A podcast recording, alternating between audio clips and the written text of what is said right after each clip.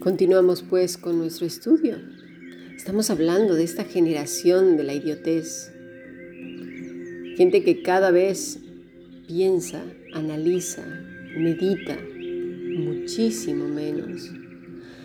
Las tradiciones antiguas guardaban todo en su corazón. Fíjate, eh, no había libros, no había nada, tenían que guardarlo en su mente, se llamaba tradición oral. De hecho, en muchas zonas de, de China está prohibido las aplicaciones de la Biblia. Hoy, ¿eh? antes no, pero a partir de este año ya no pueden tener aplicaciones de la Biblia. También en las librerías está prohibido vender las, escrituras, así que las personas que tuvieron la fortuna de leerla más les vale guardarla en su mente y en su corazón porque no van a tener otra opción. Esto está a punto de llegar a todo el mundo, porque así como el bichillo llegó a todo el planeta, el espíritu de este mundo se va a encargar de que llegue a tu casa y a la mía. Más nos vale guardar esa palabra preciosa que es la escritura en el corazón y en la mente, porque volveremos a los tiempos antiguos ya lo verás. Así que nos quedamos en el anterior podcast.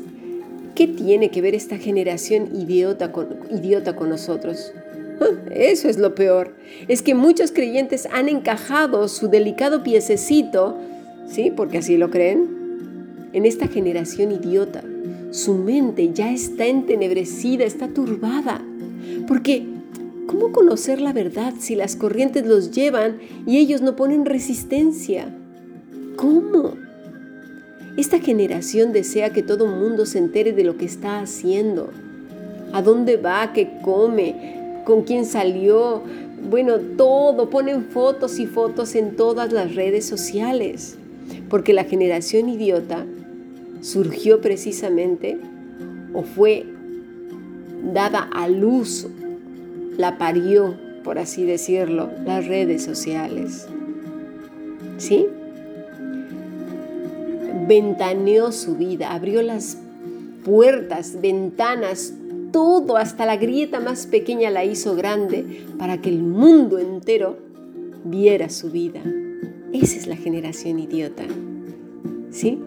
Poco falta para que publiquen cosas tan íntimas como ir al baño, aunque ya hay quienes lo hacen, ¿verdad? Y es así que se toma como un acto de valentía, ¿sí? que es digno de ser aplaudido y, orgulloso, precisamente por publicar nuestra autopercepción. Y como dice la escritura, ya pueden ser bestias, pájaros, peces, extraterrestres y un sinfín. No vemos, ¿verdad? En Facebook y en todas las redes sociales, YouTube, gente que se convierte eh, que porque el espíritu lo poseyó se convierte pues en un pájaro, una golondrina, una mariposa, un pollo sin cabeza, una foca, una ballena, un pulpo, eh, un caballo, un toro, eh, no sé, un gato, a saber. ¿Es eso? ¿Es esa la gloria que le dio Dios al hombre? ¿No fue su corona? ¿Has visto cómo sí encajamos en eso muchos que se dicen ser humanos? ¿Sí? Puedes decir lo que quieras, convertirte hasta en un extraterrestre, lo que te dé la gana. Mira, eso antes era locura, ¿eh? Hoy ya no, por supuesto, hoy ya no. Hoy yo puedo decir que soy un unicornio y pobre de aquel que diga que no, porque hasta lo meten a la cárcel. ¿Sí? Yo me acuerdo muy bien que un día mi madre estaba atendiendo a una persona, pues que llegó bien vestida, muy, muy seria, muy propia, y traía una cajita pequeña en sus manos. Mi madre en aquel entonces vendía, vendía coches.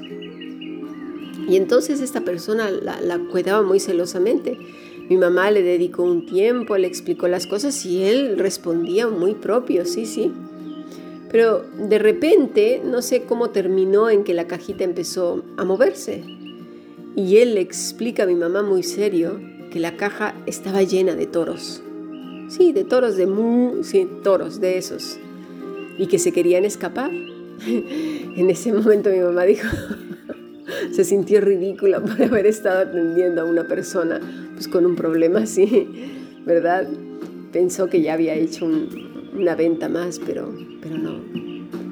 Lo trató como lo que era, un desequilibrado, ¿verdad? Con mucho cariño, con mucho amor, pero un desequilibrado. Hoy en día ya no, no, no, no. Como si dijeras que tienes marcianos en el bolsillo del pantalón, pobre de aquel que te diga que no. Tú traes marcianos en el bolsillo del pantalón o duendes o a saber qué. Lo que, la locura más loca que se te ocurra, te tienen que respetar. Es decir, estamos en el tiempo de la hipermasividad, hiperdiversidad, hiperlocura, hipercorrupción, hiperidiotez, ¿sí? De mente y de corazón. Porque además se reduce la palabra diversificación a decir con quién uno tiene relaciones sexuales y en qué te puedes convertir hoy o mañana. Cómo te percibes sexualmente y físicamente. Este hombre hipermasificado y que se cree original, cree que está luchando además por ciertos ideales. Fíjate, ¿eh? pero no sabe ni por qué. De repente sale una persona y dice, vamos a destruir emblemas históricos, supermercados, escuelas, lo que sea, ¿verdad? Lo que se le venga en la mente. Pero este está siendo manipulado por otros que sí piensan, ¿eh? Por cierto. A este personaje le da igual lo que ocasione, porque cree que los bienes de consumo le caen del aire, ¿sí? Cree que por ser original tiene derecho a todo ya que no ha establecido en su mente un vínculo de trabajo y la cosa que se obtiene como fruto del esfuerzo. Y dirás tú, ¿y qué tengo yo que ver con todo eso? Pues que el cristiano actual y desde el siglo pasado se ha dedicado a seguir a hombres y no a Cristo. Y si el que está ahí en el púlpito truena los dedos y dice, arrodíllate, se arrodilla, levántate, se levanta, haz esto y lo hace porque si no te irás al infierno. Y este lo cree sin chistar, sin dudar, nada. ¿Sí? Estos evangelistas idiotas, hipermasificados y orgullosos de ventanear su vida aquí y allá, se vuelven las superstars. Y la gente sin esfuerzo alguno cree que todo, simplemente todo por ser originales, les caerá del cielo. ¿Por qué? Pues porque son ellos, hombre. ¿Te fijas? Tenemos que salir de ese molde, por favor. La falta de humildad se ha intensificado de una manera tremenda y ahora hay creyentes, entre comillas, que se sienten superiores a otros, sobre todo si está en un lugar visible. ¿Te fijas cómo el espíritu de este mundo es sutil, inteligente, sigiloso? Ha entrado de puntillas. ¿Sí? Es listo y ha vivido, mm, por más que tú te creas inteligente, este tiene años y años y siglos aquí en este mundo, sabe más que tú y que yo. Ahora bien, ¿todos son así? No, pero es fácil contaminarse. Los que eh, son más marcados son los millennials. Pero mira, los millennials no surgieron por espontaneidad, ¿eh? Han nacido de padres semi-idiotas. Habrá que decirlo. Y así, yéndose hacia atrás, hacia atrás, hacia atrás, llegamos hasta Dan y Eva, ¿sí? Un par de rebeldes también delante de Dios. Dice Lucas a Teófilo, lo que has aprendido. Pero claro, Vamos a ver qué hemos aprendido, en qué hemos sido adoctrinados previamente, las 24 horas del día hasta el momento en que Cristo nos rescató, ¿no? El problema que tiene el idiota es su sentimiento de originalidad, que cree que ya por tres versículos o porque se sabe cuánto, cuánto te gusta. 10 millones de palabras, que no hay nadie, pero bueno, está bien. Ya, ya, es original. Y anda, bueno, con el pecho más hinchado que un gallo se siente diferente, yo me lo merezco todo, Dios me lo tiene que dar todo, porque claro, se trata de mí, porque yo soy lo máximo, porque sí, yo lo declaro, yo lo digo, me lo da Señor. Y toda la congregación dice amén a ello. Pero, pero ¿dónde está el corazón humilde, contrito y humillado? No existe simplemente. Pertenece esa persona, ya tenga 80 años, a la generación idiota. Porque además se disfraza con un envoltorio de religiosidad y versículos bíblicos. Sí, que dispara como una metralleta y se dedica a sostener combates en las sobremesas para demostrar lo original que es.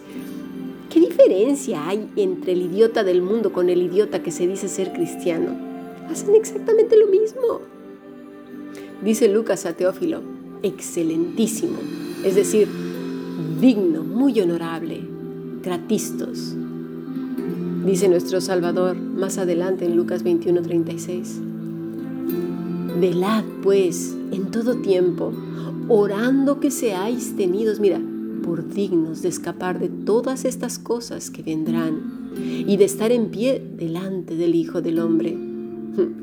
He ahí el distintivo del cristiano, mis estimados.